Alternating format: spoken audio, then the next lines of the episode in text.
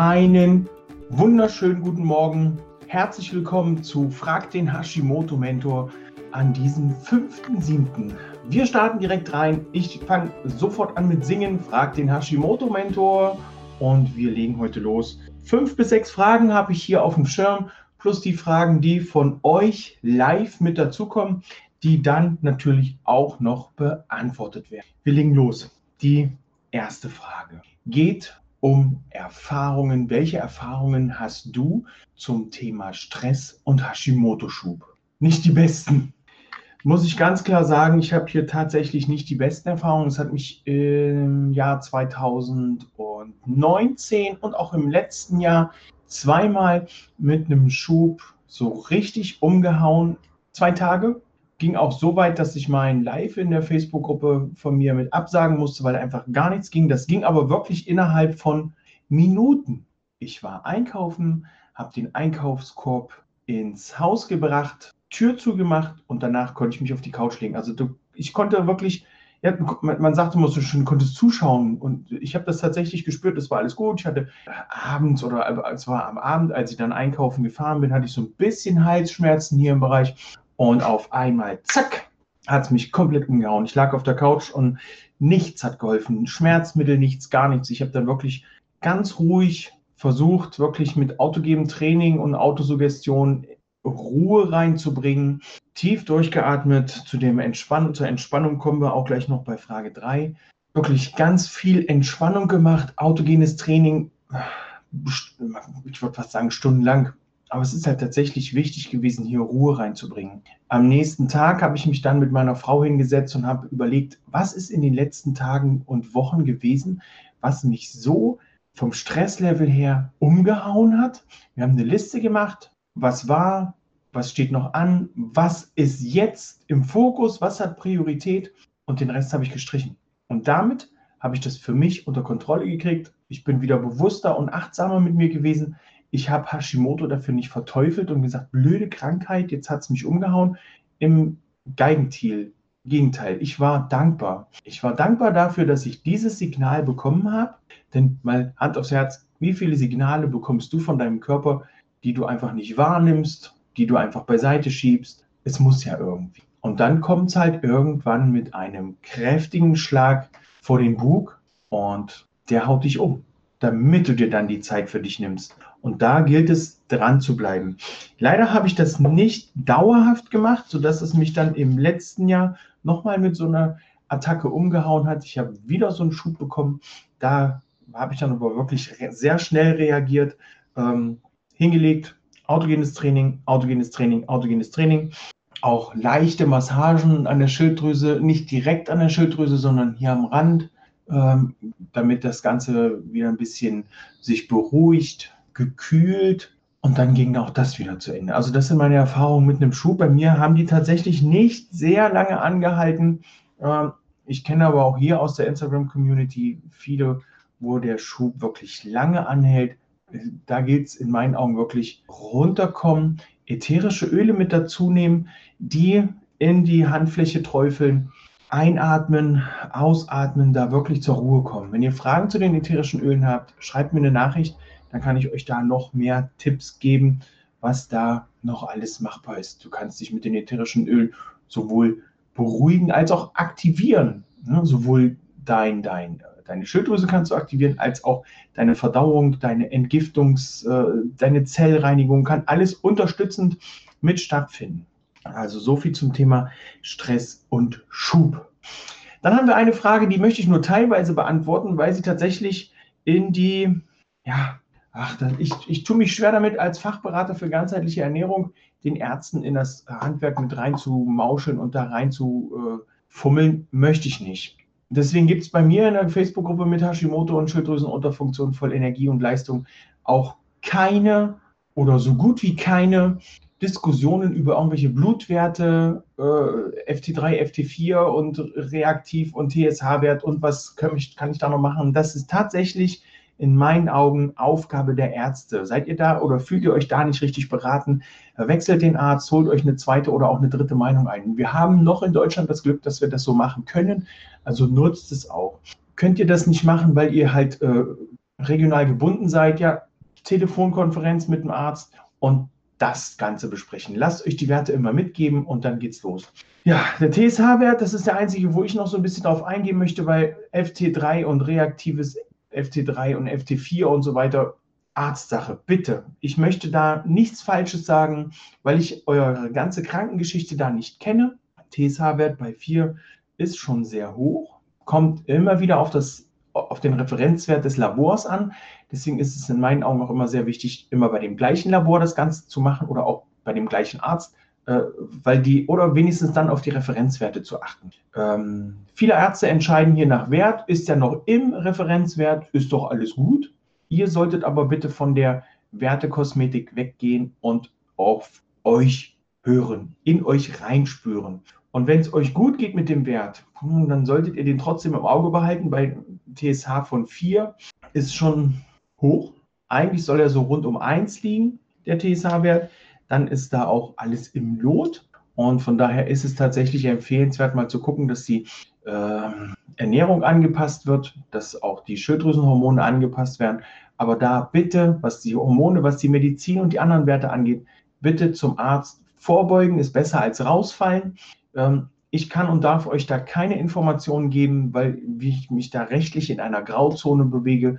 Ich bin kein Arzt, ich bin Fachberater für ganzheitliche Ernährung. Wir können uns über äh, autogenes Training und Stress unterhalten, wir können uns über äh, Sport und Bewegung unterhalten, über Ernährung, aber wir können uns nicht um, und wir können uns auch über Vitamin D-Werte unterhalten. Klar, kein Problem. Aber über diese Werte äh, können wir uns nicht so intensiv unterhalten, dass ich euch da eine adäquate Antwort geben kann. Genauso ist es bei der jetzigen, bei der nächsten Frage, wie kommt es, dass man unter L-Tyroxin der TSH-Wert kontinuierlich steigt und wenn ich kein L-Tyroxin nehme, der TSH-Wert wieder sinkt. Auch da stecke ich nicht in der genauen Krankengeschichte drin, sodass ich hier keine adäquate Info geben kann. Ähm, zu der Frage vorher noch mit dem reaktiven FT3 und FT4 und TSH vielleicht mal schauen, ob es da eine Umwandlungsstörung gibt. Aus meiner Erfahrung mal gucken, ob nicht vielleicht ein ähm, Medikamentenwechsel möglich oder nötig ist, hier vielleicht auf ein, ein Kombiprodukt Novotyral. Einfach den Arzt mal ansprechen. Ähm, warum der TSH-Wert bei L-Tyroxin steigt, weiß ich nicht, wie es drumherum aussieht. Wie ist die Ernährung drumherum? Was passiert da? Wie ist generell dein Stresslevel? Was hast du für, für Kofaktoren, die da noch mit reinspielen? Kann ich dir also nicht keine adäquate Antwort geben. Ähm, das müsstest du einmal im genaueren mit mir besprechen, entweder in einem Analysegespräch oder wir setzen uns mal zusammen und äh, schreiben miteinander und natürlich auch den Arzt mit ins Boot holen. So, die nächste Frage, ja, was soll ich, zu, was, was soll ich da sagen? Hast du eine gute Entspannungsübung? Ja, habe ich. Nächste Frage. Nein, äh, Spaß beiseite. Ja, ich habe einige gute Entspannungsübungen, die ich auch selber regelmäßig nutze. Dafür ist dieses Format aber zu kurz, dann würden wir, gut, wir haben schon mal ein bisschen was Längeres gemacht, aber wir sind hier für Frag den Hashimoto-Mentor heute da. Und äh, Entspannungsübung natürlich können wir, werden wir in der kostenlosen Hashimoto Power Woche besprechen. Die startet am 12.07. und da ist auch die Entspannung und Anspannung, Entspannung und Anspannung ein großes Thema. Dazu lade ich dich herzlich ein. Die Woche ist kostenlos. Wir werden uns vier Tage mit den wichtigen Themen rund um Hashimoto und Schilddrüsenunterfunktion beschäftigen. Und auch da gehen wir in die Anspannung und in die Entspannung rein und werden uns auch Entspannungsübungen anschauen, die für dich wichtig und hilfreich sind. So, welche Kombination beim Präparat empfiehlst du? Kombination von D3 und K2. Ich empfehle grundsätzlich bei einem Auffüllen keine Kombination. Auch Vitaminpräparate, wenn du auffüllen möchtest, sind kontraproduktiv, weil es sein kann, dass du von dem einen Präparat mehr nehmen musst als von dem anderen. Wenn du jetzt aber hoch dosierst und sagen wir mal 10.000 Einheiten Vitamin D nimmst, dann nimmst du ja gleichzeitig auch die höhere Menge an K2. K2 musst du aber nicht erhöhen, wenn du nur weil du Vitamin D erhöhst. K2 hast du je nach Bedarf 150 Mikrogramm bis 200 Mikrogramm, auch je nach Präparat das ist das, was du täglich nehmen sollst. Und nur weil du jetzt 10.000 oder 20.000 Einheiten Vitamin D am Tag nimmst, heißt, nimm, nehmen sollst, heißt das nicht, dass du auch mehr K2 nimmst. Von daher ist es auch bei den ganzen anderen Präparaten, wenn du einmal dein Level hast und deinen Stand hast von deinen äh, Vitaminen und Mineralstoffen und fertig bist mit gezieltem Auffüllen, dann ist so ein Kombipräparat in Ordnung. Bist du aber dabei, gezielt aufzufüllen und musst beispielsweise von manchen Vitaminen mehr nehmen, dann ist es ähm, nicht so hilfreich mit einem Kombipräparat, weil du da, wenn du dann mehr nimmst, weil du beispielsweise mehr B12 brauchst, ähm, natürlich auch von den anderen Sachen mehr nimmst. Und das wird dann einfach wieder ausgeschieden und das ist dann zu teurer Urin. Das ist nicht notwendig. Also ich empfehle hier tatsächlich Sports and Health, Vitamin D als Tropfen gibt es in Tausender und Fünftausender. Dazu K2 als Tropfen und fertig ist. In meiner Facebook-Gruppe mit Hashimoto und Schilddrüsenunterfunktion gibt es auch noch den entsprechenden Code, den ich euch heute, wisst ihr was, heute ist der 5.7., wir haben 200 Folgen ähm, im Podcast hinter uns. Ich hau euch mal den Code raus für Sports and Health. Die Seite, die findet ihr in den Links. Auch hier bei Instagram werde ich das nochmal in die Links packen, in die äh, Beschreibung. sports-health.de und der Code ist Hashimoto Mentor 10 und da bekommt ihr 10% Rabatt. Hashimoto Mentor 10 Sports and Health. So, welche Lebensmittel sind gut zum Zunehmen? Tja, das ist so eine Frage, das ist bei jedem unterschiedlich. Ähm, der eine schlägt bei Süßkartoffeln an, der nächste schlägt bei Eiern an. Also das ist wirklich von Mensch zu Mensch unterschiedlich. Hier bedarf es einer genaueren Analyse. Wie ist der Iststand? Was wird jetzt gerade gegessen? Wo wollen wir hin? Dann ist es beim Zunehmen natürlich auch wichtig, dass wir in den Kalorienüberschuss gehen, dass du hier mehr Kohle reinwirfst, die die Dampflok, sorry für den Vergleich, die die Dampflok braucht. Und dann geht's los. Ich kann zum Beispiel empfehlen, Süßkartoffeln haben einen hohen Stärkeanteil und sollten hier dann auch kontinuierlich genutzt beispielsweise. Fahr deine Kohlenhydratzufuhr ein kleines bisschen höher, fahr auch deine Eiweißzufuhr ein kleines bisschen höher und alles andere müsste man tatsächlich im Detail besprechen und ähm, um hier ein genaueres Bild zu haben. Wie kann ich Gegensätze, als gegensätzlicher geht es gar nicht, wie kann ich trotz Hashimoto abnehmen? Hier möchte ich die Frage noch ein kleines bisschen umformulieren fürs Mindset. Wie kann ich mit Hashimoto abnehmen? Und das kann ich aus eigener Erfahrung sagen, ist machbar. Im ersten Jahr knapp 30 Kilo bei mir. Jetzt trinke ich doch noch mal einen Schluck Kaffee.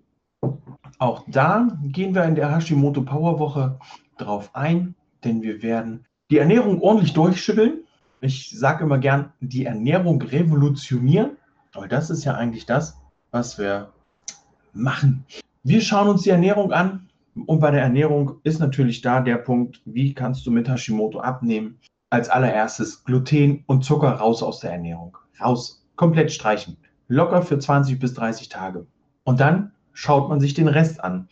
Oftmals höre ich dann, ja, jetzt habe ich schon kein Gluten mehr zu mir genommen, jetzt esse ich das schon nicht äh, und es wird trotzdem nicht weniger. Es gibt da noch andere Sachen, die man rausstreichen kann. Oftmals ist es tatsächlich nicht nur dieses eine, dann kommt, also wir haben Gluten und Zucker, dann kommt noch dazu die Milchprodukte. Alles, was von irgendwelcher anderen Tiermilch ist, weg, brauchst du nicht. Sojaprodukte, das sind jetzt schon vier Sachen. Können wir alles ersetzen mit anderen Sachen und dann ähm, geht es auch mit dem Abnehmen. Ich persönlich kann aus eigener Erfahrung sagen, ich war in, diesen, in diesem Jahr, in meinem ersten Jahr der Ernährungsumstellung, habe ich nicht exzessiv Sport betrieben. Von vielen höre ich, ja, ich muss ja nur wieder anfangen mit Sport. Viermal in der Woche zum Sport, dann wird das schon wieder. Ich habe keinen Sport gemacht. Ich hatte ein kaputtes Knie. Ich konnte anderthalb Jahre nur an Krücken laufen. Da war an Sport gar nicht zu denken. Genauso höre ich dann ganz oft, ja, du musst nur ins Kaloriendefizit. Ja, Kaloriendefizit kann helfen, bedeutet aber für dich im Umkehrschluss, abwiegen, auszählen, Zeit verschwenden. Das mag für den Anfang interessant sein, weil du, für, weil du ein gewisses Fingerspitzengefühl bekommst und auch bewusster auf die Ernährung eingehen kannst, was du da isst, wie viel du wovon isst. Meine Prämisse ist es auch in, in meinen Coachings, in meinem Mentoring-Programm, auch in der Hashimoto Masterclass, so viel zu essen, bis du satt bist. Nicht über den Punkt, sondern du bist satt und hörst auf. Und wenn das eine ganze Mahlzeit ist, ja, dann ist es eine ganze Mahlzeit. Ich habe eine Kundin gehabt, die hat am allerersten Tag, das ist immer so ein Paradebeispiel, die hat das, das äh, komplette Essen für sich alleine weggefuttert. Erstmal war es lecker. Besseres Kompliment kann man als Koch- und Rezepteersteller gar nicht bekommen. Aber zweitens hat sie halt ein bisschen gebraucht, bis sie satt war. Und mit, mit dem Laufe der Zeit wurde das auch besser. Dieses Sättigungsgefühl kam schneller. Und sie hat trotzdem in den ersten 30 Tagen 5 Kilo abgenommen. Und bestes Beispiel, besseres Beispiel gibt es in meinen Augen gar nicht. Es kommen beim Abnehmen immer viele Faktoren zusammen. Auch da wir, sind wir wieder bei den Kofaktoren, die mit einspielen.